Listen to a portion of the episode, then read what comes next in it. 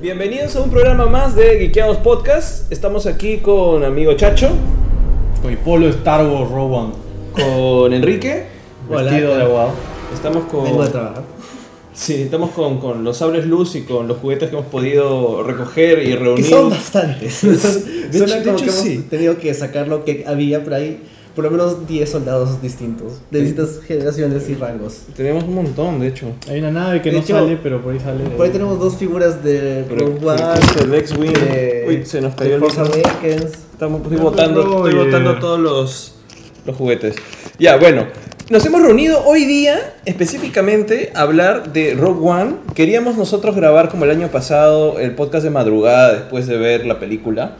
Pero, pucha, salimos emocionalmente afectados realmente de la pela. Tan- Exhaustos emocionalmente. Exhaustos emocionalmente. Tanto así que, que realmente fue muy complicado hacerlo en ese mismo, mismo momento, ¿no? O sea, pero igual estamos súper cansados como, como el año pasado porque hemos visto la pela, no hemos podido dormir, hemos ido al trabajo y después del trabajo li- literalmente nos acabamos de juntar habiendo dormido mal para poder hablar de la película y habiendo de alguna forma pasado los efectos más, más duros, ¿no? De, Ya lo hemos procesado, hemos superado todo lo que ocurrió. Sí. Entonces, nada, ¿qué impresiones generales primero quieren hablar sin spoilers Sin para, spoilers, para la sin gente spoilers. sobre Rogue One? Chacho. Ah, bueno, yo he visto dos veces la película. eh, de hecho, Ah, las cierto. dos veces me ha encantado. Yo soy muy fan de Star Wars y me encantan las películas de guerra. Entonces, para mí, realmente Rogue One tiene muchos componentes que hacen que esté muy atento a, a la historia y el- las escenas de combate. Eh, yo bromeaba siempre diciendo, oye, Rogue One va a ser un rescatando al soldado Ryan en el espacio. Eh, y de hecho creo que por momentos eh, las Por momentos de acción tuvo, tuvo bastante de esto, ¿no? La del tanque. Sí, la del tanque y todo, todo eso. Ah, ah, Yo creo que sí ha valido la pena verla en estreno, a pesar del cansancio y demás. Eh, es difícil ponerla en, en un ranking dentro de todas las películas de Star Wars. Yo sí considero que, que, que Rogue One está mejor que el episodio, que el episodio 7. Ujú. Eh, y, y nada, bueno, hay que seguir comentando, no sé qué dicen ustedes. Primero saludamos a Cristian Ato que nos está, nos está Hola, viendo. Ato. Hola. Hola Cristian, Hola. gracias por escucharnos. Sí. Eh, bueno, yo a mí me gustó bastante la película, yo tenía bastante expectativa porque era la primera película que no es bueno, de esa continuidad, que no es parte de la historia de los Skywalker y que prometía ser algo bastante diferente. Me gustó Godzilla, no sé que la película tiene muchos problemas, pero por lo menos se veía que Gareth Edwards es un director interesante, con potencial, que puede mejorar. O sea, no es cualquier tipo al que le dan una película y ya, sino que parece que algo vieron en él y que podían aprovecharlo en esta película. Con todo el drama que hubo acerca de los reshoots, de que tuvo que intervenir Tony Gilroy, que es uno de los co-guionistas y que también es otro director de cine que ha hecho buenas películas también, me comencé a preocupar, pero ya viendo el resultado final, aunque hay cosas que me dejan la duda de cuánto es ser realmente el producto original y cuánto es producto del reshoot, en general la película me dejó satisfecho, o sea, me ha gustado bastante. Creo, al día de hoy, sin verla, sin haberla visto de nuevo, creo, porque yo solo he visto una vez, no como Chacho, que lo invitaron a la función de Me lunes. invitó Roger, me invitó Roger. Bueno, Nos invitó sin color. Yo no. gracias. Este, Eh, bueno, por- la podría ubicar como que después, la- mi, la- mi favorita es esta New Hope, Sí, bueno. luego este, el Imperio Contraataca, y podría poner esta en tercer lugar, ahí pelea con The Force Awakens y luego el resto del Jedi, y hasta ahí está bien todo. Sí, no hay nada más que decir. atrevido. Eh, quiero decir algo nomás porque tanto Kenty Montaño como Cristian Nato nos preguntan si habrá spoilers. Por ahora no, vamos a, vamos a avisarles cuando unos hablemos minutos. de spoilers y lo vamos a poner como comentario al, al momento en que empecemos a hablar con spoilers para que quien no haya visto la película y no quiera enterarse todavía de algunos detalles, eh, no, no se tengan que spoilear, ¿no? Por ahora vamos a hablar de cosas muy generales. Sí. Sí. Este, ah, yo, sí. Bueno, em, a mí me encantó la película. O sea, en general, me gustan las películas que, que tienen como concepto el, el heist, el elemento de heist, ¿no? Que es el hecho de robar lo que sea. Cuando hay gente que se reúne para robar algo, me parece bravazo. Cuando utilizan... Ya. No tanto por, el, por la historia, sino por, por la estructura narrativa que tiene un heist, ¿no? O sea, hay gente que usualmente siempre son o misfits o gente este, de alguna manera rechazados por alguna razón. Como George Clooney y Brad Pitt. Como yo más como, más como Tower Heist. Que en, en donde se reúnen específicamente para planificar un robo de un elemento importante que termina revelando algo más de los personajes o cambiando, el mismo heist cambia durante la historia y termina complicándose hasta el final. Y estos elementos estuvieron en esta película eh, específicamente en las partes más interesantes, que a mí me gustó bastante, un montón, un montón. Entonces todos los elementos de, de robo organizado, de Ocean's, bueno, no tanto Ocean's Eleven, yo por eso digo, más un, más un Tower Heist o otras películas que tienen elementos de, de robo. Este, y eso me parece muy interesante. Además, que es una de las películas más violentas de, de Star Wars. Que bestia con la Súper violencia. violenta, sí, o sea, hay cuerpos por todas partes y no se siente tan como que moderado como por ejemplo cuando matan droides o clones. Pero los droides no importan nunca. Exacto. Y cuando matan clones en la, en, en- bueno, en la segunda trilogía, eh, es bastante... Bueno, la parte más violenta es, es en el episodio 3, pues, ¿no? Matan a los niños. Matan a los niños o empiezan a matar Jedi, dice ya, pero no, acá tú sientes el elemento de guerra, como decía Chacho, presente de una manera mucho más cruda. Además que estamos en una época en donde el imperio ya tiene casi 20 años, más o menos. No, 19, ¿no? 19 años, Des- casi sí. 19 Porque es- años. eh, el imperio tiene lo que, la vida que tiene Luke Leia en edad. Claro, o sea, no tiene, tiene por casi dos décadas el imperio formado y todo está súper desgastado, los uniformes están cochinos, rotos y, y hay gente que ha vivido prácticamente su vida en guerra, ¿no? Sí. Se nota que no es que el imperio llegó, puso su orden y todo tranquilo hasta que apareció la Alianza Rebelde, sino que había un conflicto extendido. Sí, y eso se siente en, en la atmósfera de la película, que es bastante opaca, ¿no? Y también, igual que tú, yo tenía esta, esta preocupación cuando dijeron que iban a reshootear el cuarenta y tantos, ¿cuánto? ¿Cuarenta y tantos por ciento de la película? Sobre todo creo que era el final y un porcentaje significativo. sí. O sea, siempre hay reshoots. En toda película gringa hay reshoots. Siempre. O sea, es parte del proceso. Es más, cuando planificas la película, la planificas con tu, con tu etapa de reshoots. Porque tienen que cortar, tienen que probar algunas partes y lo que no funciona se vuelve a hacer. Pero el porcentaje era muy alto y daba a pensar qué es lo que está pasando. Disney va a hacer que sea la película más light de repente. De repente era más darks de Es lo que que, fue. Eso, eso fue lo que, lo que se dijo en un momento, ¿no? Que los primeros comentarios de los ejecutivos de Disney que era una película eh, mandaron a hacer justamente esta, estas nuevas eh, grabaciones porque la película tenía un tono muy oscuro y muy denso, o sea, no tan Disney. De hecho, fue lo que nos asustó a muchos y, nos hizo pensar, ok, sí, Disney quiere bajarle completamente el tono a la película, quiere hacerla así super fresh como el episodio 7. Eh, o sea, la película, si bien ha estado eh, eh, con un tono así súper lúgubre, súper de guerra, de- de está pasando esto en este momento de la, de la historia de Star Wars, donde ya todo se está yendo completamente al, al tacho, porque obviamente si estos patas van a robar los planos de la estrella de la muerte es porque, claro, ya significa que el imperio está en todo su esplendor, ¿no? De- de- de- tienen el gran arma que les puede dar la dominación de la galaxia. Y esa arma les ha costado construir también 20 años, Sí, aproximadamente. sí, sí. Bueno, estaba bien avanzada al final del episodio 3. Es verdad. Sí. Creo- no me acuerdo, eh, en algún lado, bueno, no sé si es que habrá sido en alguna de las novelas mencionaban de que, como que, habían avanzado la infraestructura, pero lo de adentro era lo que faltaba, entonces por eso demoraron. Claro. Sí. Este, Christian nos comenta que para él la venganza de los Sith es más violenta porque su héroe, cuando su héroe mata niños. Si tienes a Anakin como héroe, este, obviamente, es, es una cosa súper fuerte. Es, es lo más fuerte, digamos, de, de, bueno, de la segunda trilogía, ¿no? Pero... Pero es una escena violenta. es Claro, que además es no, distinto. no podemos entrar en el debate de por qué creemos que es más violenta, porque tal vez supondría spoilers. Entonces tal vez más adelante podemos comentar eso, Es verdad, cuando... porque la violencia se, se expresa de manera un poco más particular en este caso, entonces lo podemos dejar para después. Pero sí, de hecho, la venganza de los Sith es la más oscura de la, de la, de la primera, del primer grupo este, de precuelas, porque ahora Rogue One es como que Otra la, la precuela buena, Sí. pero de hecho la de los Sith tiene cosas rescatables. Sí, y bueno, ot- otra cosa que, que me gusta es que es una película justamente que comienza y cierra. O sea, creo que las sagas de Star Wars, o digamos, están agrupadas, estas películas de tres en tres, eh, son una ventaja y desventaja a la vez, ¿no? Porque puedes ver las películas por sí solas, pero no puedes verlas por sí solas, porque tienen una continuación o tienen una película antes. En cambio, esta además, que a pesar de que está conectada directamente con el episodio 4, conectadísima, es una película que comienza y termina con personajes que tienen un arco que comienza y termina. Entonces eso, eso hace que sea como película mucho más redonda. Claro, es ¿no? tan sólida como episodio 4, que también cierra en sí misma. Y en eso le gana a The Force Awakens, que se nota que es el primer paso de una nueva historia. Sí, básicamente. Sí. ¿Algo más que quieran decir sin, sin spoilers, chacho?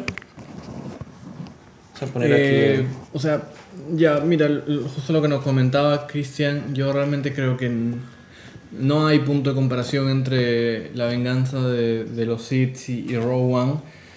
Eh, no hay tan... no- es que no hay... Ya, a ver, mira, en, en la primera... En, esta, en estas primeras... En los primeros tres episodios, ¿no? Este, desde la amenaza fantasma hasta la venganza de los Sith, claro, tienes esta etapa de las guerras clónicas que tampoco se nos muestran tanto. O sea, no ves muchas escenas de combate. O sea, ¿cuánto vemos de combate en, de- en el ataque de los clones? El ataque de los clones es final, ¿no? Es Claro. solamente el tercer acto, nada más. Nada más. Claro, acá Eh, tienes guerra en los tres actos. Sí. Es eso. Y de ahí también, en, claro, en la venganza de los Sith tienes que inicia con una batalla en la El aire, en el espacio sí. eh, y luego, claro, ni siquiera la batalla de, de- donde va yo al planeta de, de, de- de Chewbacca, ¿no?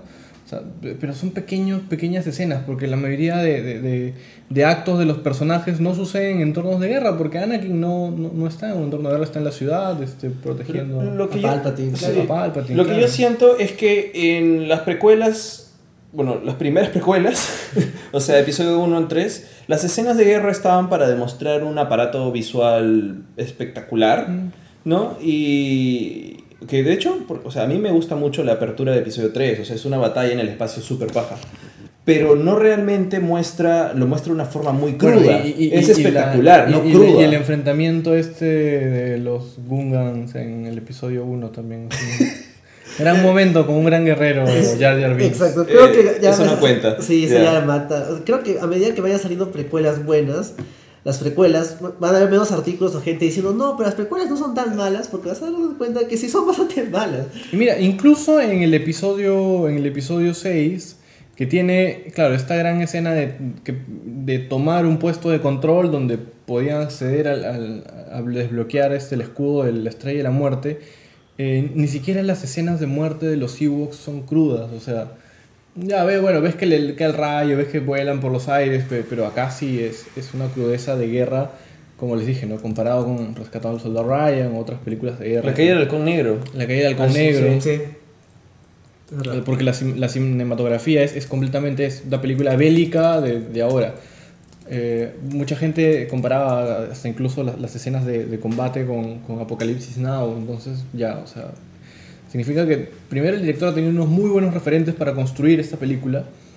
eh, y yo creo que eso le aporta bastante a, a- a la mitología de Star Wars. ¿no? Exacto. De hecho, sí, o sea, me, me gusta mucho cómo han hecho crecer mucho una línea. Una línea del episodio 4. Unos rebeldes murieron eh, tratando de conseguir estos planos. Nada más. Claro, o sea, la- el, el opening crawl es como que atacando su base secreta, de de nuevo una batalla en el espacio, espías rebeldes han robado los planos. Nada más. No te dicen nada más y tal cual ocurre. O sea, y es encaja perfecto y le sacan todo el jugo a esas dos, tres líneas. Exacto.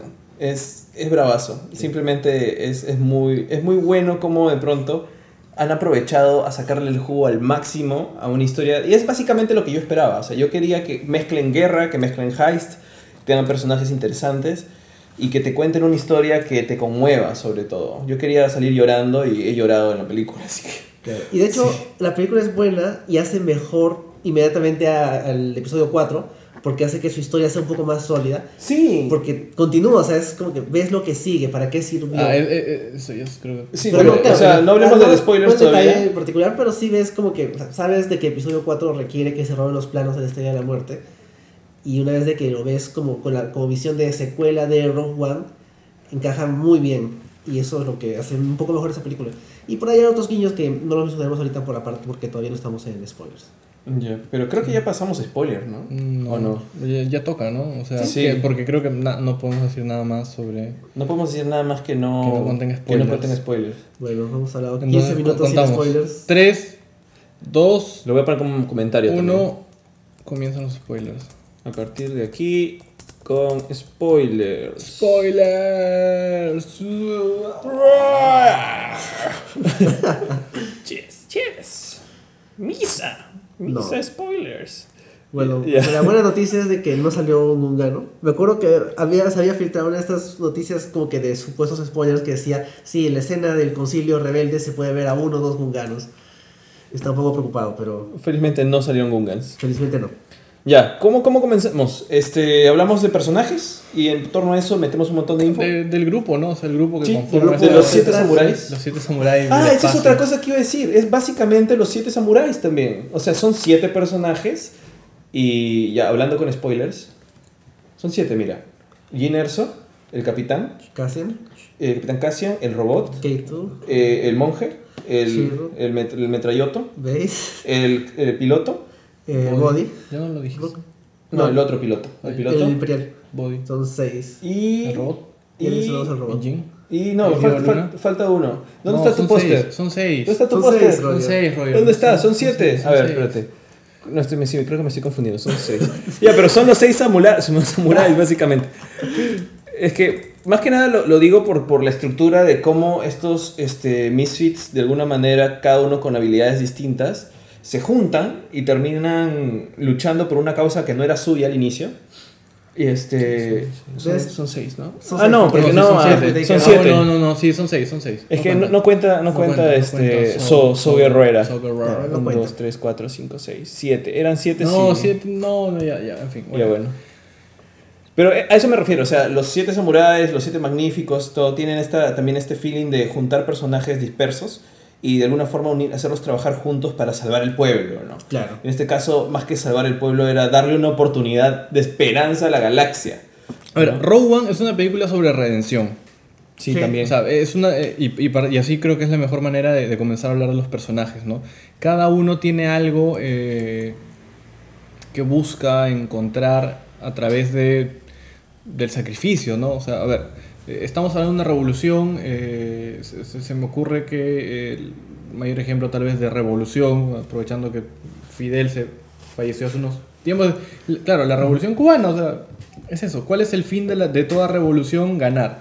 Entonces aquí ves que la revolución está compuesta de seres humanos que tienen demasiados issues, ya sea por problemas familiares, porque han vivido en guerra, porque han perdido amigos, han perdido este, familiares, porque han perdido esperanza, porque han perdido... La mayoría ha vivido la guerra y él ha vivido por 20 años. Sí, y la ha Y vivido de diferentes formas. Más, porque por, por ejemplo el personaje de Forrest Whitaker, Saul Guerrera, es un personaje que sale en la serie de las. Ajá. Y ahí él era un joven, cuando ya, ya joven, él era como que el líder de un grupo revolucionario en su planeta. Y pasan cosas ahí y aprende. Básicamente los Jedis van como Estados Unidos, a, iba a Centroamérica a entrenar este, terroristas. Este, van los Jedi a entrenar al grupo de Saul Guerrera y él está peleando desde esa época. Hasta ahora, bueno, hasta, hasta el momento de la película. Entonces, es, es exactamente lo que tú dices. O sea, es gente que solo ha vivido guerra. Es gente que ha vivido guerra y que ha, ha ha- ha sentido los efectos de la guerra. O sea, todos se le han muerto gente, todos han, han estado con el país invadido, el pueblo oprimido, etcétera, etcétera, ¿no? Que es, Han sido rehenes, prisioneros. eh, Que, que es básicamente eh, la semilla de la revolución. O sea, todos tienen la semilla de la revolución. Todos están inconformes de alguna manera, ¿no? Entonces, ¿qué tal Jin Erso? ¿Qué les pareció Jin, la historia de Jin? A ver, a mí hay, algunas cosas que, que me gustan y, y de ahí yo voy a aprovechar porque si no de ahí este Fabiola me, me jala las orejas por no comentar su- lo, lo que habíamos estado hablando con ella. A mí me gusta bastante el personaje de Jin Erso eh, por su evolución. ¿Ya? ¿ya? Eh, su evolución dentro de la historia es muy rápida. Es súper rápida. Es súper rápida. rápida, pero claro, e- ella, a ver, prácticamente ella creció huérfana, como la mayoría de personajes de Star Wars principales, como Luke, como, como Rey, eh, creció huérfana porque su padre es el que diseñó la Estrella de la Muerte y se dedicó a construirla. Eh, ella vio cómo mataron a su madre, eh, entonces la mejor manera de... e- Ella, bueno, además fue entrenada por So Guerrera para, para ser soldado de la revolución o, contra el imperio. Y ella termina adoptando una posición de sobrevivencia que es muy propia también de nuestros tiempos, ¿no? O sea, yo creo que Rogue One es una película signo de nuestros tiempos porque el personaje Rey puede simbolizar a cualquiera de nosotros que cree que tomar acción en política o ser parte de un movimiento social eh, está mal. Está mal y, y es buscarte problemas, cuando al contrario eh, los problemas existen y tú simplemente no puedes voltear la mirada. Eh, Rey tiene un- esta conversación con... Jin- Jin, tiene. Jin Erso tiene esta conversación con, con So Guerrera eh, o, o con el personaje Diego Luna, no, no me acuerdo. Pero es claro, o sea, sí hay problemas, pero si volteas la mirada ya no están, ¿no? Eh, que, que es una posición eh, muy común eh, de, de, no, yo por qué voy a salir a marchar, yo por qué voy a jugármela por esto, este, no es mi problema, ¿no? Eh, al final, claro, la revolución termina siendo el problema de, la galaxia, porque si nadie le hace frente al mal, eh, el mal te destroza, ¿no? Te Justo- pasa por encima y te Sí. manda un rayo láser. y Ju- Justo lo que decíamos. Este, perdón, es que es- lo que ha pasado hoy día no se puede dejar de mencionar ¿Lo que tú pasa? dices. Sí, o sea, es que calza perfecto porque es como que tú tienes la posibilidad. Es, hay una la parte que me gusta mucho es cuando ella hace su discurso al concilio rebelde y como que no le hacen caso, pero al final sí sirve. Y que básicamente el mensaje su discurso es como que haz algo, o sea, no te quedes acá diciendo no, porque. No podemos. Sí. No hagan un llamado a la paz, no hagan un llamado a, a la reflexión. O sea, eh, Manden a todos su flota y combatan. y Exacto. combatan, o sea. y solo cuando hicieron eso fue que pudieron ganar. Y se nota que los rebeldes ganan esa batalla. Bueno, mueren, mueren un montón de gente, pero ganan al final. Porque lo hicieron, porque se metieron a la pelea. porque, porque, claro, porque fueron todos. Si Sí. no, no hubieran podido transmitir eso. Si no iban todos, quedaban encerrados y el mensaje nunca salía. Sí. Y es así, o sea, Leia no le dijo a Tarkin en el episodio 4, por favor, porfis, porfis, no destruyas Alterán, un mensaje de reflexión. No, Claro. o sea, no, no va a funcionar así. No funciona, PPK, no funciona. Escúchanos. Tienes que hacer algo.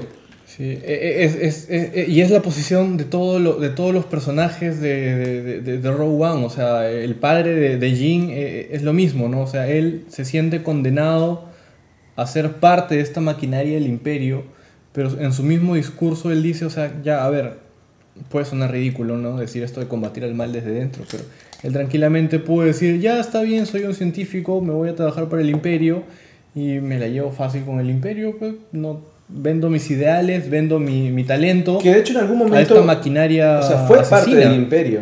Fue parte del imperio. Claro, porque comienza... que empieza él siendo parte del imperio y luego ya como que ya no le gusta. Luego se quiso salir. Y de salirse lo vuelven a... Lo a meter. a meter al, al imperio obligado. ¿no? Y, y es esta, esta, este- esta conversación que él tiene por holograma con Rey donde le dice, sí, o sea, yo he asumido, yo he asumido lo que estoy haciendo y probablemente tú no quieras saber nada de mí porque he servido al, al imperio, he servido al mal, pero, o sea, pero vamos, dentro de esto, para redimirme, ah, les voy, los voy a fregar y les voy a, les voy a crear una falla en la estrella de la muerte. eh, Que de hecho es un detalle hermoso en la película, porque una de las críticas más grandes que hay al episodio 4 es que ya, o sea, ya pues, es ¿Cómo va a ser que explote tan fácil? una, una balita de plasma que entre y reacciona en cadena y todo mueve. puf. Entonces acá han justificado en la historia, que es Claro. full spoiler, pero... Justo por eso decía que hace un poquito mejor el episodio 4 porque le da sentido a esa parte. O sea, Sí, te queda claro de que no es un accidente, no es como que Luke le metió las, las- los explosivos y ahí ganó. y No es como sí. que, ay, qué tontos estos ingenieros que no se han dado cuenta que han hecho esta falla estructural. No, o sea, una persona la puso ahí específicamente para que haya esperanza. Y de esa forma hacen que el episodio 4 tenga mucha más fuerza y mucho más sentido. Sí. Eso es paja. Ahora, eh, claro, obviamente esta evolución de Jin desde que pasa de ser una criminal que, que busca huir de, de- de los problemas a, a ser una, una inspiración de, de- los soldados de la, de la Alianza Rebelde que buscan redimirse también, que eran, digamos, lo peor de la Alianza Rebelde, ¿no? que se une a ella. eh, yo creo que sí sucede muy rápido. O sea, claro, ve el holograma de su padre, su padre la cuadra, y ya como su padre la cuadra, ella va a, a, a- a buscar este a los planos de la estrella de la muerte para, para, para acabar con este gran mal, ¿no? Yo creo que sí, tal vez ahí hay una cuestión de capas que, que no se llegan a entender. Porque normalmente. Porque normalmente el cambio no, no se da tan rápido en una persona. Claro. Ya, o sea, a ver, pueden ser mil factores. No puede ser que quedó en shock porque vio que realmente la estrella de la muerte es real y puede destruir un planeta. eh, eh, o porque realmente siente que, que debe que debe, que debe hacer que la gente no crea que su padre es un maldito asesino que trabaja por el imperio. ¿no? Claro.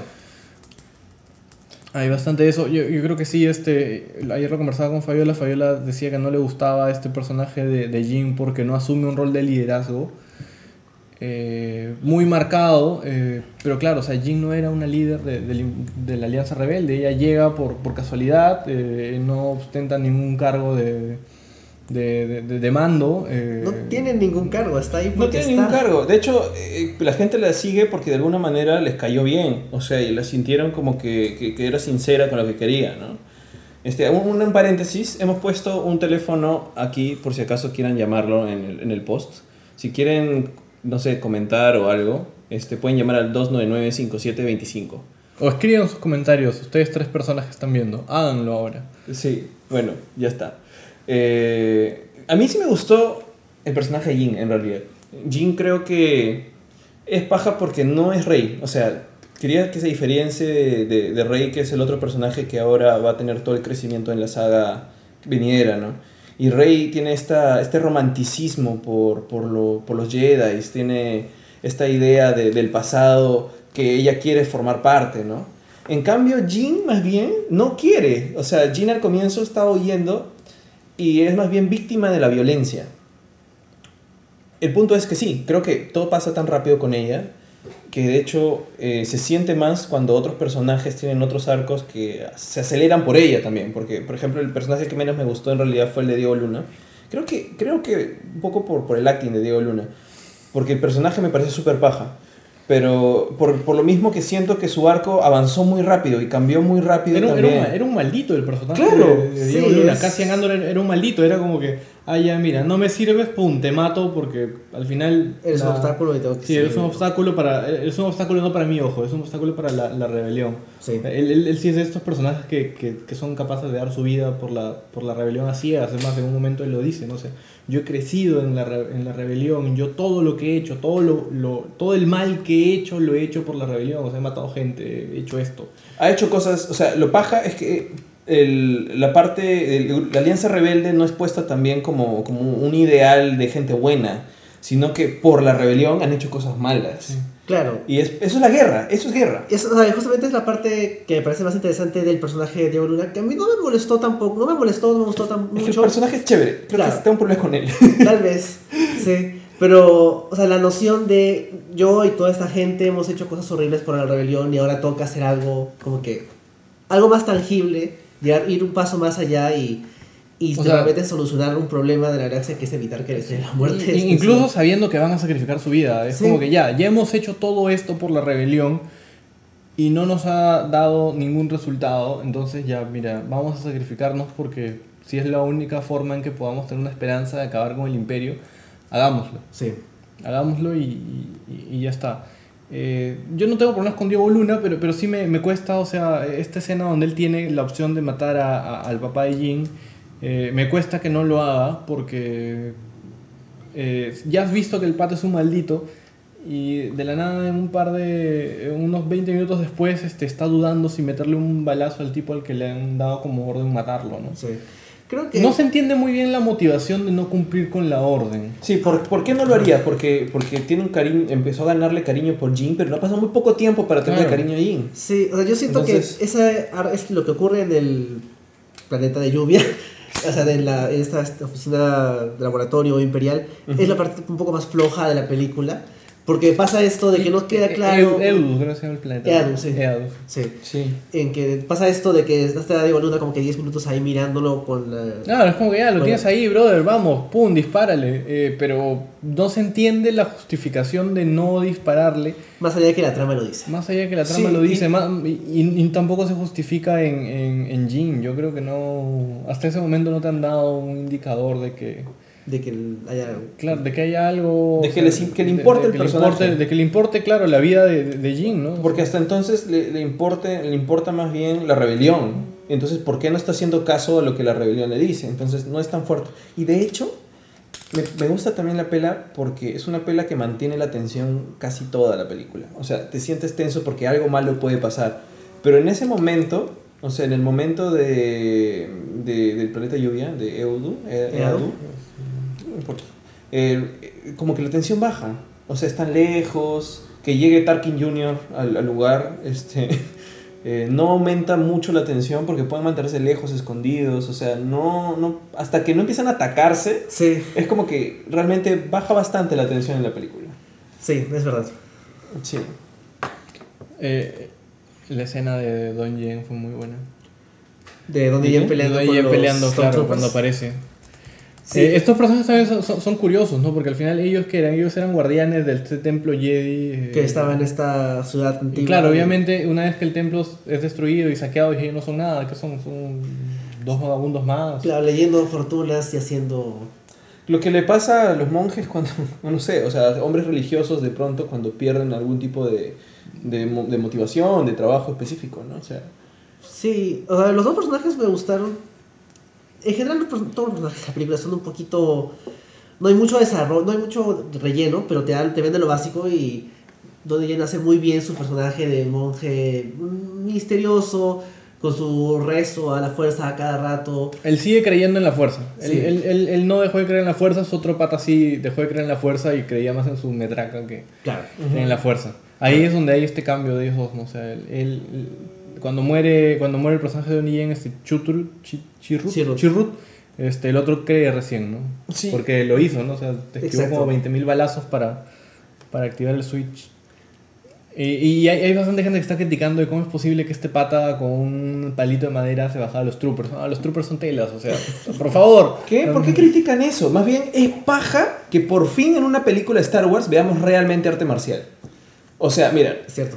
No me van a decir que, o sea, pueden ser todos los espectaculares que quieran la, la precuela de la 1 a 3, o sea, las precuelas 1, 2 y 3, pero no son, eso no es arte marcial, pues, o sea... Yoda saltando por todas ha- partes. Hacer esto con tu, con tu espada es dejar las guardias cubiertas, te cortan la mano, te cortas tú el mismo- la misma cabeza, no tiene sentido, o sea, no...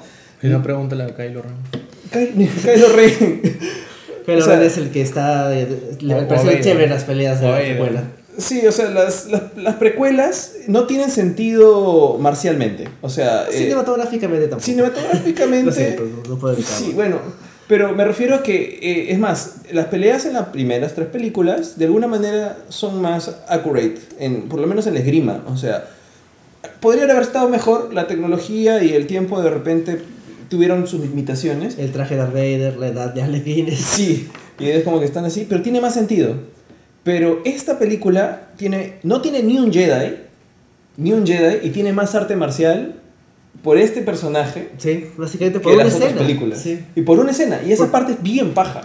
Sí. O sea, toda esa escena, toda esa escena de, de este planeta de Jedha, eh, de la incursión, es una guerrilla completamente. La, Es la de sí. Guerrera, o sea, es esto de la guerrilla que vas disfrazado de persona común y de la nada, pum, estalla la guerra. Sí, es- Porque me le metieron la bomba al, al tanque de, lo- de los troopers. Y es, es tal cual como, como película americana de la guerra del Golfo. O sea, Sí, los exacto. tipos Es con súper crudo. tapados de la cara, hablando idiomas que no se entienden. Y, y, este, yo pensaba en Call of Duty Modern Warfare, de verdad. O sea, sí, era muy Call of, Call of Duty, tenías este, arena por todas partes. Sí.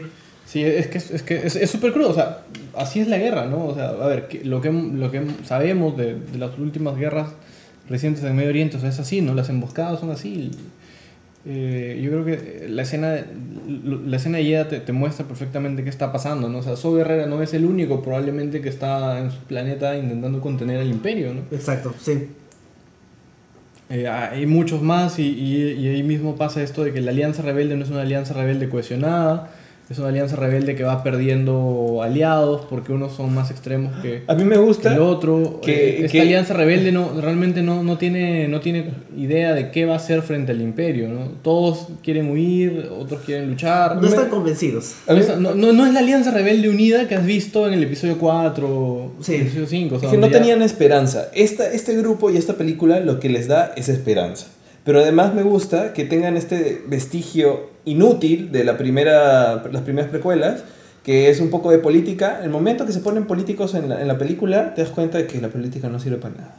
O sea, se ponen a conversar y hablar y todo esto. Y, este, y realmente lo que necesitan es acción. No necesitábamos eso en las precuelas, George Lucas. Sí, bueno, Necesitábamos acción. cosas que no necesitábamos. ¿te acuerdas, Lucas? Pero no, tienes razón, o sea, la parte que el concilio está hablando y como que Jin hace su discurso y uno espera que ya con su discurso le van a creer y al final igual no dicen le que no, creen. igual no les creen. Que, bueno, en cierto modo sirve para que después haya esto de que sí, todos igual se fueron a ayudarla porque, porque les nace, porque tienen esta motivación de que ella tenía razón, por más que la política no haya funcionado y ese consenso no sea imposible de llegar, porque siempre habrá otros- algunos que no quieran. Mira, en el universo de Star Wars, la política los llevó al imperio. O sea, no, no es algo que deberían hacer. Sí, Escúchanos, no- PPK. PPK, escúchanos por favor. Va a venir Palpatine ahorita a dejarte ahí vacado. PPK es como el canciller que sacan en la primera Sí, Va película. a terminar así. Sí.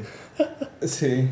Pero, a ver, o sea, tranquilamente eh, este grupo de rebeldes eh, con sus acciones se gana se gana el respeto de la alianza, porque van 10 tipos y, esta escena donde les informan después de que todos ya se están regresando a sus planetas y se están yendo porque no, ya decidieron no luchar contra, contra el imperio e ir a buscar los planos de la estrella de la muerte, es, oye, estos tipos están atacando realmente Scarif, o sea, están atacando la, La base la base y, sí. y- y son cuántos, son probablemente sean estos cinco, cinco gatos como la hinchada de cristal, ¿no? Pero, y todos deciden, uy, ya, pero si ellos están atacando y están causándole daños, vamos todos, pues, ¿no? O sea, Sí.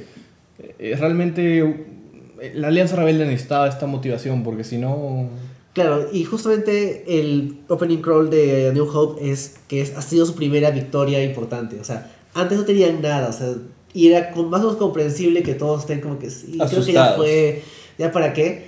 Pero ya gracias a lo que ocurre en la película es de que ahí coge fuerza la Alianza Rebelde. Claro, porque, o sea, a ver, ¿qué te muestran de la Alianza Rebelde en esta, en esta película? Es un montón de gente que conversa y no llega a nada, o sea, tipo, parece asamblea del Frente Amplio. Por eso. así. Exacto. Y parecen lo- los, el Senado de, de la República. Sí.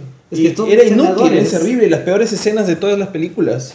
Justamente son rezagos de la vieja república, bueno, no tan vieja, de la república, porque Mon Mothma es senadora, Bill Organa también era senador, asumo que los que eran admirantes generales también eran como que de la época de las guerras clónicas, entonces están mentalizados de esa forma, pero tocaba algo diferente y justo es que ahí entra Jin y toda su gente. Sí, o sea, de hecho, eh, justo lo que mencionas me parece bravazo, porque es un grupo de gente que se ha reunido pensando en que puede derrotar el gran aparato del imperio, y para colmo se acaban de enterar que un arma de destrucción masiva... Y la han puede- visto en efectos, Sí, o sea, claro. han visto cómo destruye toda una ciudad. Pero quien ha visto desde más cerca su poder son la gente que más lo quiere detener. Claro. O sea, eh, el fantasma, el ideal del mal es algo que no necesariamente te involucras para, para enfrentar. Es más o menos lo que tú decías al inicio. Hay marchas porque tenemos... La educación no te afecta ahorita, pero le está afectando al Perú. O sea, este, hay muchas cosas que de pronto directamente no nos están afectando, pero en el colectivo sí. Y esta gente vio la capacidad destructiva de la Estrella de la Muerte en su nivel 1%. Porque Claro. destruyeron un pueblo, ¿no? una ciudad. Sí. Pero el arma puede destruir planetas. El arma podría acabar con la Alianza Rebelde por completo y asegurar el poder del imperio eternamente. ¿no? como casi ocurre en, la, en la New Hope. Claro, de que casi ocurre. destruyen, este, cuando casi llegan a Yavin 4 al final de la película. Sí. Sí. Entonces, este, me parece interesante que justamente la gente que más, que, que más afectada en ese momento fue por, esta, por el mal, es la gente que decidió, no, tengo que ponerme en contra de esto y tomar acción, no me puedo quedar hablando ni dando mi mensaje a la nación, diciéndole, por favor, gente, ¿no? Por favor, no, no usen la estrella de la muerte para destruirnos, a pesar de que ya está funcionando. Sí, no. Sí, es cierto. Entonces es súper paja y relevante para lo que vivimos ahora, amigos. Es un llamado de, de- de- de acción a- a- al ciudadano de a pie que, que no se da cuenta en un mundo que se está yendo a la mierda, ¿no? O sea, o sea, en un mundo que necesita movimientos sociales fuertes para acabar con el individualismo de la posmodernidad. O sea, ¿qué, qué son los movimientos sociales en Estados Unidos este, por, por los derechos este, a, la- la- a las personas de color? O sea, ¿qué, qué son los movimientos contra, contra Donald Trump? O sea, son movimientos contra un pensamiento totalitario. Sí. eso son, claro, Exacto. es eso. Y, y Rogue One es prácticamente un llamado a la acción frente a un pensamiento totalitario. Es eso. Y eso- sí, es verdad. Y estamos viviendo en un contexto además en que los países están tendiendo a eso. O sea, no solamente todo el mundo. en todo el mundo. O sea, Donald Trump, bueno, tú tienes el trumpismo o sea, en Estados Unidos, pero tienes todo el tema de la discriminación en, en- en- en Inglaterra y el Brexit. Europa. Europa, los refugiados, todo el tema. Este, y, y realmente lo que tenemos también es una juventud apática, o sea, o tenemos una, digamos, un- una gran población que no le interesa realmente que roben, pero que hagan obra, ¿no? O sea, que... Pero que la economía esté bien y todo está ok. Sí, si mientras no me Claro, afecte si- directamente... Si yo, si yo volteo y no veo el problema, no, no hay problema. Si no me afecta directamente, no importa. Al, al- a lo de Gene Erso al comienzo, ¿no? Pero en tanto te das cuenta realmente que puede, puede haber un cambio o que hay esperanza y cambio, es que la gente actúa y puede dar esperanza, ¿no? Eso es. Eso también es paja en la película. No es que, le- no es que ni siquiera venzan, mm, al imperio no le afecta realmente mucho. O Claro, sea, es- bueno, estamos en la parte de spoilers. Todos mueren, todos, todos los personajes. Los únicos que sobreviven son los que sabes que salen en la siguiente película. Sí, que no son los personajes principales de la película, O son sea, cameos. Ha sobrevivido Leia y Mon Mothma, dos personajes. Ah, Sí. bueno, y Artudito y Y Arto y Citripio. Citripio, sí. Bueno, y Vader. O sea, creo que Vader es una de las mejores cosas de esta película. Es el Vader más. Con dos escenas, ¿ah? Es Ve- escenas. es el Vader con traje más brutal que hemos visto. Sí. Yo creo que necesitamos ver un Vader así en medio de, de la guerra. Quiero más Vader, así. Ese es ese Vader. Quiero más de ese Vader. Este, su castillo está en Mustafar. Sí, lo hace, Sí, o sea, o sea- básicamente hizo un, su casa, su jato, en el lugar donde se convirtió en Vader. Bueno, en, en una, en la guía visual de la película sale que el emperador lo obliga a vivir ahí. Ah, sí. Entonces como que te obligó a vivir en el sitio que te, que te creó, básicamente. Ah, man, ya es como el infierno para él, Sí, básicamente. Sí, pues, pero, o sea, la escena, la primera escena que tiene cuando está hablando con Krennic es, es interesante porque ya te, te pone al ver que ya sabes cómo es. o sea, no le tiene mucho aprecio a estos funcionarios de nivel medio imperiales que no, les, no le guardan el respeto que merece.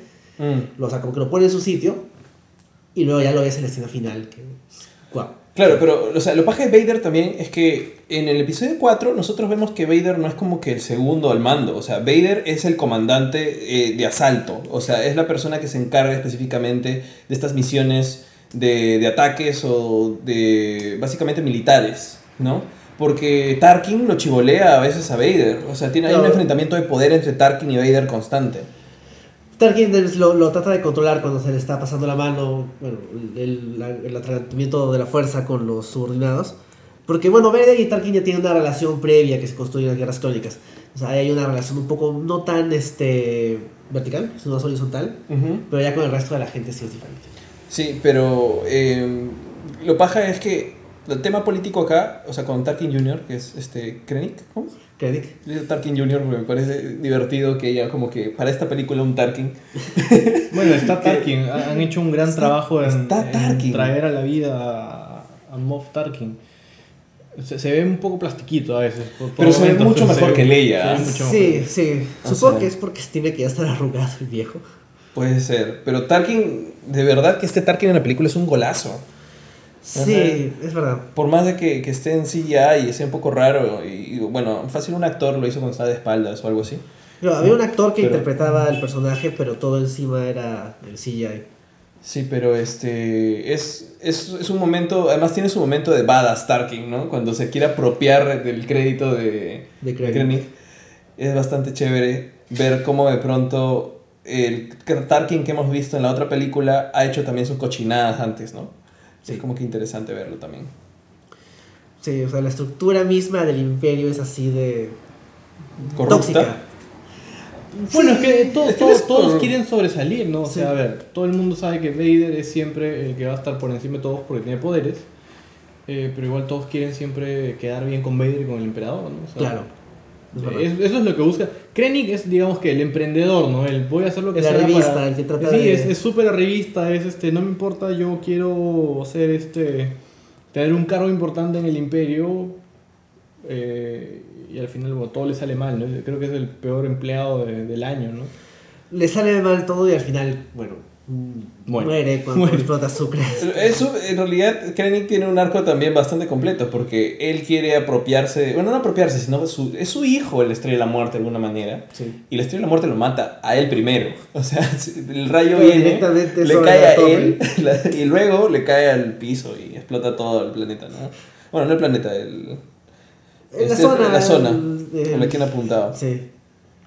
Pero bueno, este, me, me gustó el personaje de, de Krennic como Tarkin Jr. Sí, o sea, Ben. Ben Mendelsohn es un buen actor y lo aprovechan bien.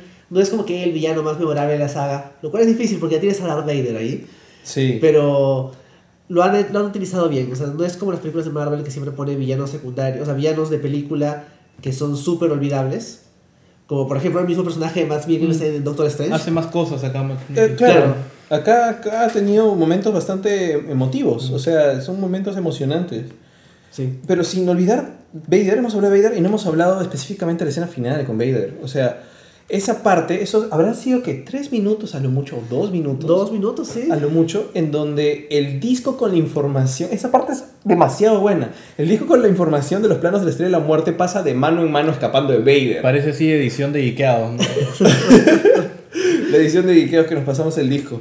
No, pero es una parte súper emocionante porque Vader está matando, descuartizando, O sea, destajando es, a la es- gente. es el total desprecio de Vader por, por los humanos. Sí, Claro, que no que esa gente no es nada para él. O sea, ¿qué son estos soldaditos rebeldes contra el poderío de Darth Vader? Ni siquiera tiene un reto él que, que afrontar, o sea, no hay nadie que se le enfrente. Por eso se divertía tanto peleando con Luke, porque de alguna manera había alguien con quien pelear. Claro. Acá, carne, carnicero, carnicero por todas partes, matando gente. Y la esperanza, de verdad como espectador, tienes esa esperanza en ese pequeño disco que pasa de mano en mano y a veces ves que se abre la puerta un poquito y dices, ah, la van a pasar por ahí, la va a pasar a otro lado. En ese momento te olvidas de que ya obviamente los rebeldes en el episodio 4 ya tienen los planos. O sea, en ese momento igual es, es una tensión tan bien construida. Sí, sabes lo que va a pasar Te hace olvidar de que, pero- de que igual Vader no llega a alcanzar a estos soldaditos que se tropiezan, se caen, se resbalan, se caen de miedo. Es una secuencia hermosa, hermosamente construida. Sí. Te hace olvidar de que esta es la película con el spoiler más grande. O sea, esta película ya sabes el final.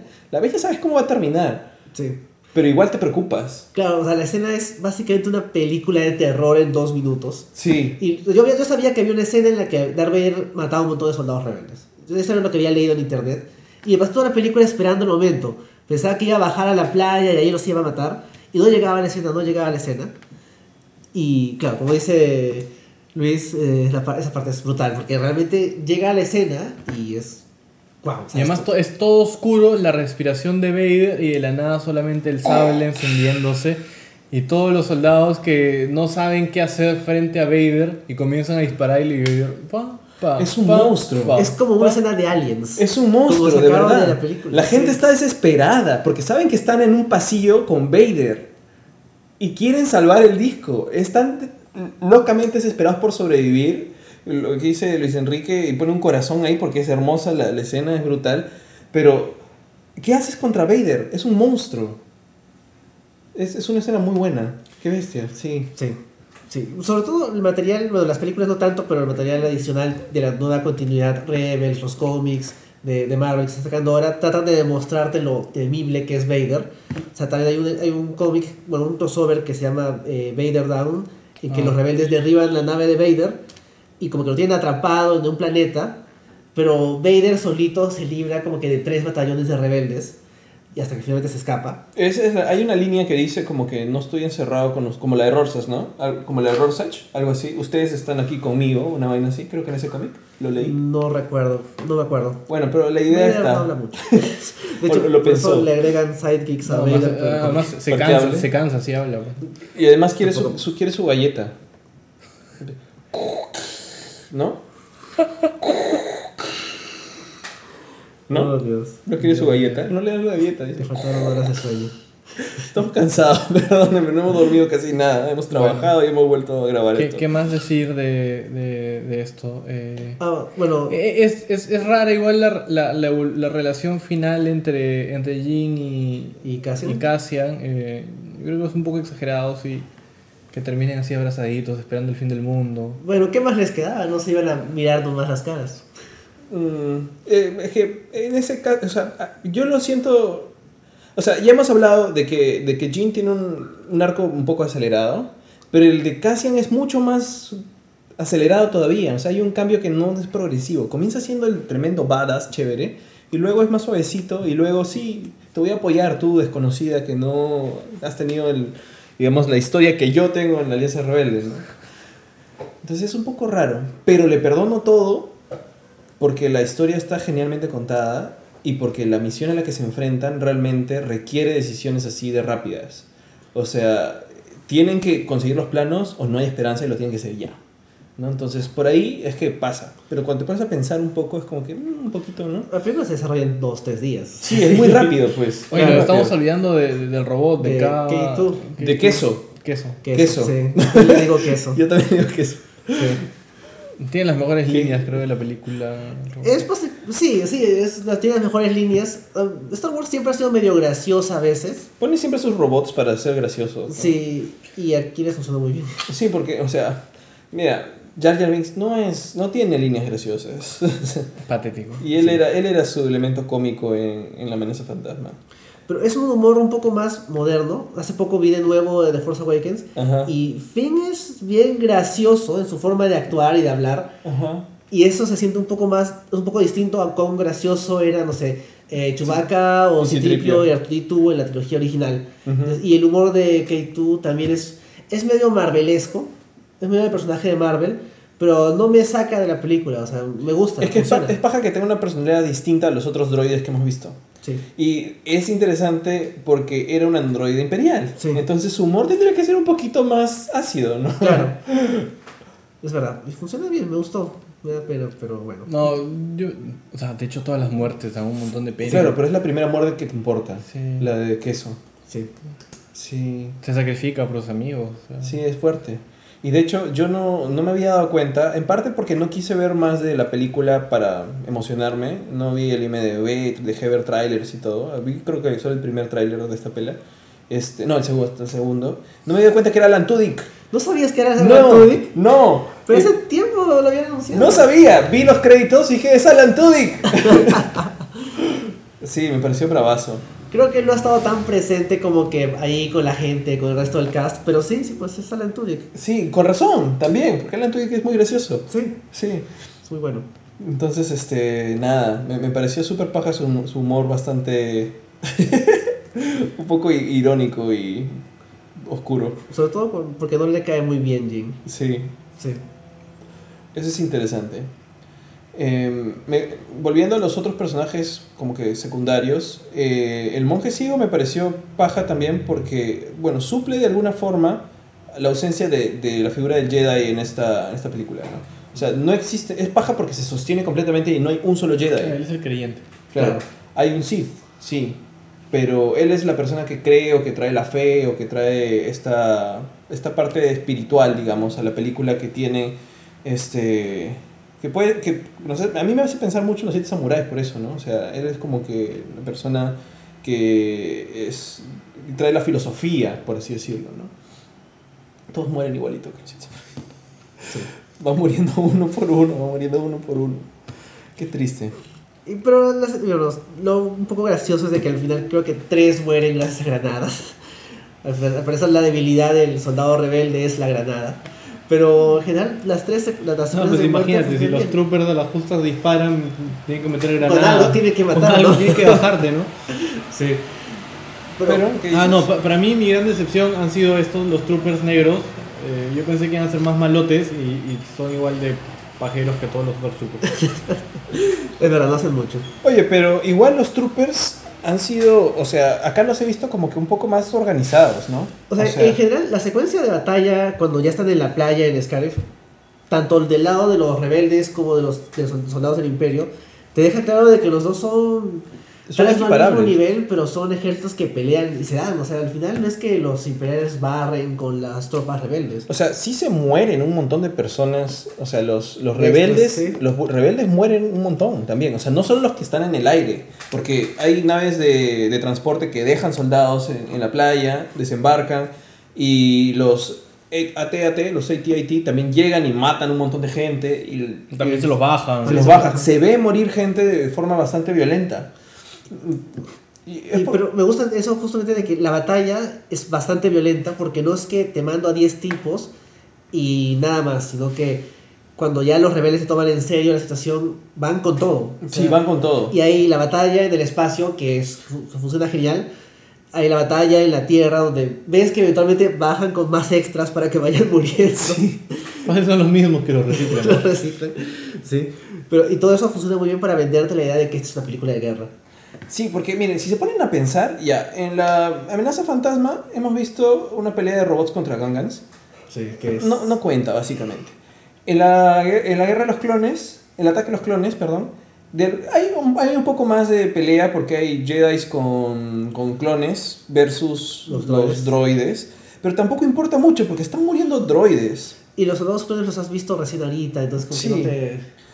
En la venganza de los Sith te puede importar mucho más porque se mueren todos los Jedi, pero para entonces ya te has dado cuenta que los Jedi también no son tan buenos que digamos, o sea, son unos extremistas eh, muy poco útiles y hipócritas también, ¿no? Entonces eh, te, te afectan porque, bueno, pues son los buenos de la película, pero eh, no, no, hay, no hay un desarrollo de, de guerra, de enfrentamiento de, de bandos con el lenguaje visual de una película de guerra como en esta película. Sí. ¿no? O sea, a ver, si, si mal no recuerdo, hay momentos en los cuales te dicen que están las guerras clónicas, van de misión, ¿no? Regresan, hay, hay mucho de pelea en el aire, o sea, en el espacio, como al inicio, pero no tienes una secuencia tan grande como que todo un acto de pura guerra. Y acá, en esta película, tú tienes por lo menos todo el tercer acto a los personajes tratando de hacer su heist mientras están en guerra. O sea, y está conectado cada cosa que hace un personaje con lo que necesita el otro. O sea, tú tienes a, a Buddy, Buddy, Buddy, queriendo transmitir, pero no puede transmitir porque no llega a este, a este switch. Entonces al otro personaje llega al switch para que él pueda transmitir, pero él no puede transmitir porque esta cosa está cerrada arriba. Entonces tienes al otro personaje que tiene que abrir el campo de fuerza arriba para que salga la señal, que está conectado con Jean y con Cassian para que puedan llegar a esta... a- antena. eh, antena, no, sí. primero a, a sacar, el, disco, sí, pero no pueden hacerlo si es que de pronto el, el robot no los guía y si no y, y si el robot no detiene a los que están afuera. O sea, todas las tramas de todos los personajes están conectadas. Y si uno de ellos falla, solo uno, que son un montón de variables, ningún plan, o sea, nada tendría éxito. Y yo sé que no, no les gusta, o sea, mucha gente no le gusta mucho el episodio 6 en comparación a los otros episodios, pero uno de los logros que tiene el episodio 6 es hacerte un plan conectado en el tercer acto también, que Sí. es la mejor parte del episodio 6, eh, exceptuando de pronto los que gente que no le gusta los Ewoks, ¿no? Pero eh, en el episodio 6 lo que tú tienes es a justamente Han y Leia eh, en, en la luna de Endor, queriendo desactivar también algo para que La, la flota La rebelde flota- con Lando pueda entrar a la Estrella de la Muerte. Exacto. Y son dos planes que si uno falla, el otro no puede tener éxito. Sí. Si y están totalmente conectados. Y eso es lo paja del episodio 6. Acá tienes un plan mucho más complicado, con muchas más variables, y, y realmente te hace que, que la tensión aumente a tal nivel que te importe cada uno de los personajes. Y lo peor es que para que tengan éxito, cada los personajes se sacrifican. O sea, uno se va muriendo y tiene... O sea, el éxito de un personaje es su muerte. Implica su muerte, sí. Es horrible, o sea, te destruye, o sea, es paja, pero te destruye el corazón y el alma y la mente y todo. No, no hay Sí. victoria sin sacrificio. ¿no? Sí. O sea, todo ese tercer acto es la mejor parte de la película. La película es muy buena, es buena al principio, en la mitad como que se va a poner un poquito floja, pero el tercer acto, que es lo que creo que es el que dura más, desde que aterrizan, mejor dicho, desde que salen de la base rebelde hasta que se va a la nave de Leia, toda esa secuencia es, ahí está lo fuerte de la película. O sea, ahí ya te han construido los personajes un poco, te han vendido la historia, ya sabías lo importante de la historia porque sabes que la estrella de la muerte tiene que ser detenida, pero ya o sea, el- la habilidad de- del director, del guionista, de los actores, todo está ahí en el último acto y te lo venden bien. Sí. Es triste además, qué, qué veces puede ser triste. O sea, tú quieres que tenga éxito, porque eso es lo que quieres, pero tú sabes que va a tener éxito solo si se muere. Entonces, Claro, hay un puedes tener la esperanza de que tal vez no todos, por ejemplo, no había nada, nada decía que el imperio iba a destruir su propia facilidad ahí en Scarif. Ajá. Uno podía pensar de, mira, se murieron esos dos, pero tal vez Jin sobrevive, no, y pum, Estrella de la Muerte ataca. Sí, pero, o sea, pero eso ya es hasta el final. O sea, tú Sí. sabes que cuando Queso eh, está deteniendo a los troopers, tú sabes que la única forma de que no los detenga es que él que se quede plantado ahí. ¿Sabes que una vez de que muere uno, Ya ya, genera la reacción de caída de que puede morir cualquiera? Cuando, cuando, no me acuerdo cómo se llama el monje, Eh, Chirrut. Chirrut. Chirrut, cuando Chirrut este, empieza a hacer nuevamente su rezo y mira la cosa y tú te, vas, tú te das cuenta de que él es el único que tiene este, esta capacidad extrasensorial de llegar vivo hasta, hasta el switch. Sí. Pero nadie regresa vivo. No. ni, ni él podría regresar vivo. Sí. Entonces, tiene esas- esos momentos la película que están muy bien armados, en donde te das cuenta que hay una persona, una única persona que puede lograr cierta cosa, pero a la vez te dice la película y te hace sentir que la única forma en que lo vaya a lograr es sacrificándose, ¿no? Claro. Y eso hace que el tercer acto sea mucho más emotivo y te afecte más como espectador, ¿no? Es Sí. súper paja. Sí, es genial. Y además, bueno, la película tiene un montón de guiños de Star Wars, o sea, desde el inicio, o sea, por ejemplo, desde el carro que, que lleva a, a, a Jean al principio de la película cuando está presa, es un carro que se ve también en el episodio 3. Us- Reusan el footage del Gold Leader y el Red Leader del ataque a la Estrella de la Muerte en el episodio 4 para meterlos en esta película. Y no queda tan mal, o sea, se nota que son que se ve una calidad de video un poco menor que el resto de pilotos, pero o sea, como que te conecta la, la historia, sabes que estos tipos han estado aquí, no es que han salido, no es que son los líderes porque sí. No son el, el Red Five que, que muere Que es muere. el que después es Luke. o sea, Claro, nunca asume el Red Five porque justamente ya no hay un Red Five. O sea, hay este cameo del Doctor Ebastian y Ponda Baba, esos tipos de la cantina. Sí, salen, pero ¿qué hacen tan lejos? ¿Se sobrevivieron desde Son los únicos sobrevivientes. de Jeddah? ¿Jeddah? Sí. Sobreviven a Jeddah y se van hasta Tatooine. bueno, son Bien criminales. ¿no? Uno es doctor. Es cierto. Y hay, por ejemplo, cameos. Hay un cameo de uno de los droides de Rebels. Se menciona uno de los personajes de Rebels. Y esta nave que usan para empujar a los destructores de, de estrellas es parte de uno de los capítulos de Rebels. En uno de los capítulos de Rebels tienen que robar estas naves. Y ahí ves para qué sirven. Sirven como que para empujar, Para empujar. literalmente. Los Corvettes. Sí, exacto. Entonces, hay, aparte de que la película funciona bien como película, te- tiene esta construcción adicional de que si tú eres fan y reconoces todo Aparecen C-3PO y R2D2. Sí, las- menos hay- los esperabas aparecen. Sí, Sí, pero lo, lo que está diciendo Enrique es que de pronto me parece que integra mucho más de lo que a simple vista se ve de todo el universo Star Wars. Claro, exacto. O sea, se siente que es un universo grande en el que hay un montón de piecitas que pueden aparecer una... O sea, no, no tenía que salir, que salir Ponda Baba, o sea, es un tipo con cara rara que, al que le cortan el brazo en el episodio 4, pero sale pues porque bueno, es parte del universo de Star Wars, porque sí. O sea, y bueno, hablando de, de cosas de repente más obvias, porque son un montón de, de cameos y guiños a, a la saga en general o al universo, este, creo que cierra muy bien con el hecho de que termine con Leia. O sea, Leia me, me ensu- me ensucia un poco el final porque se ve mucho el. CGI. Sí, Se ve, se ve muy fiesta, eh, fiesta que digo, este, Guerra Mundial Z, ¿no? O sea, su, su cara. El CGI no... Es emocionante que aparezca. Pero aparece y es wow, igual.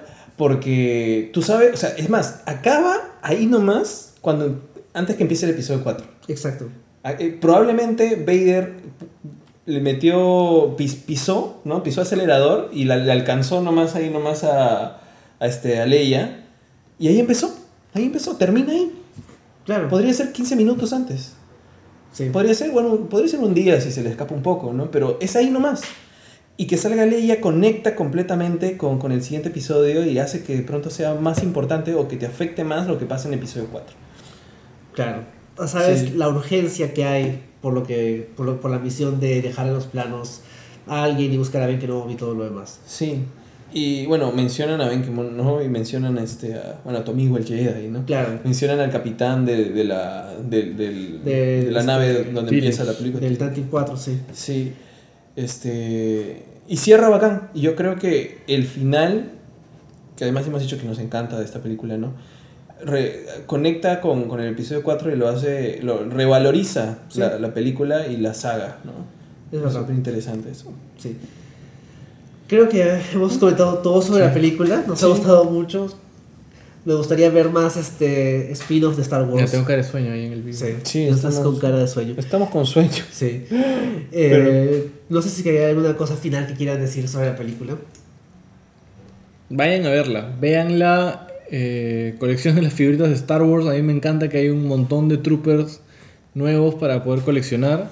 Eh, voy a coleccionar mis Death Troopers que no sirven para nada, pero que igual se ven bonitos. Troopers musicales también. Hay troopers musicales. eh, y nada, eh, yo sé que hay un montón de personas que son súper exigentes con la película y que te van a decir, no, pero es la misma fórmula de Star Wars. Bueno, sí, pero para nosotros que somos fans, nos ha gustado y creo que si eres fan de Star Wars, yo creo que esta película te da lo que como fan eh, esperabas ¿no? y puedes conectar con todas las cosas que ya has visto y que, y que sabes que suceden en, las primeras, en los primeros tres episodios, bueno, los episodios originales, ¿no? Los buenos. Los buenos. Y Bueno, nada, a mí me genera expectativas sobre qué otras historias pueden hacer de ese tipo, ¿no?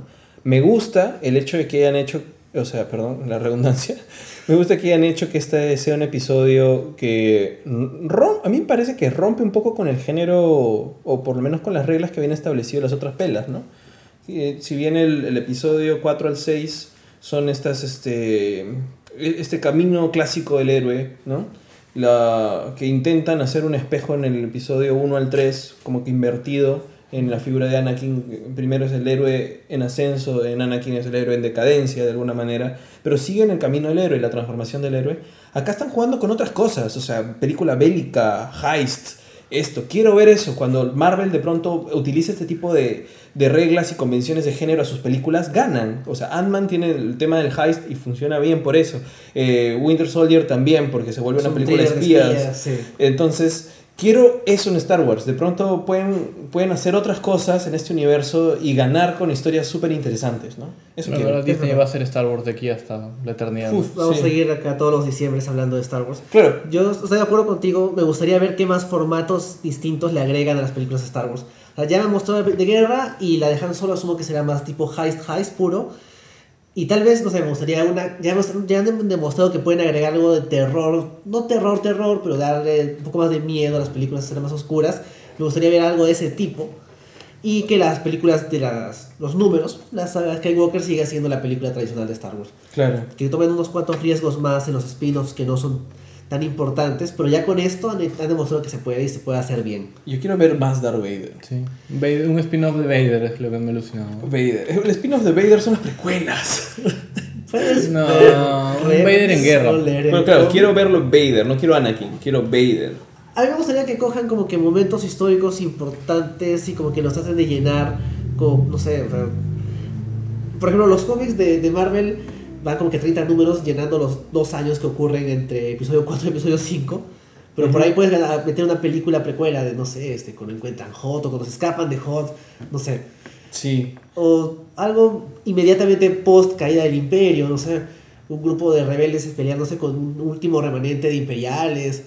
Hay mucha, mucho jugo que sacarle a Star Wars y Rogue One ha cogido algo muy simple y que era algo básico, como el robo de los planes de la Estrella de la Muerte, que es algo que sabemos desde el inicio de la saga, y lo han hecho muy bien.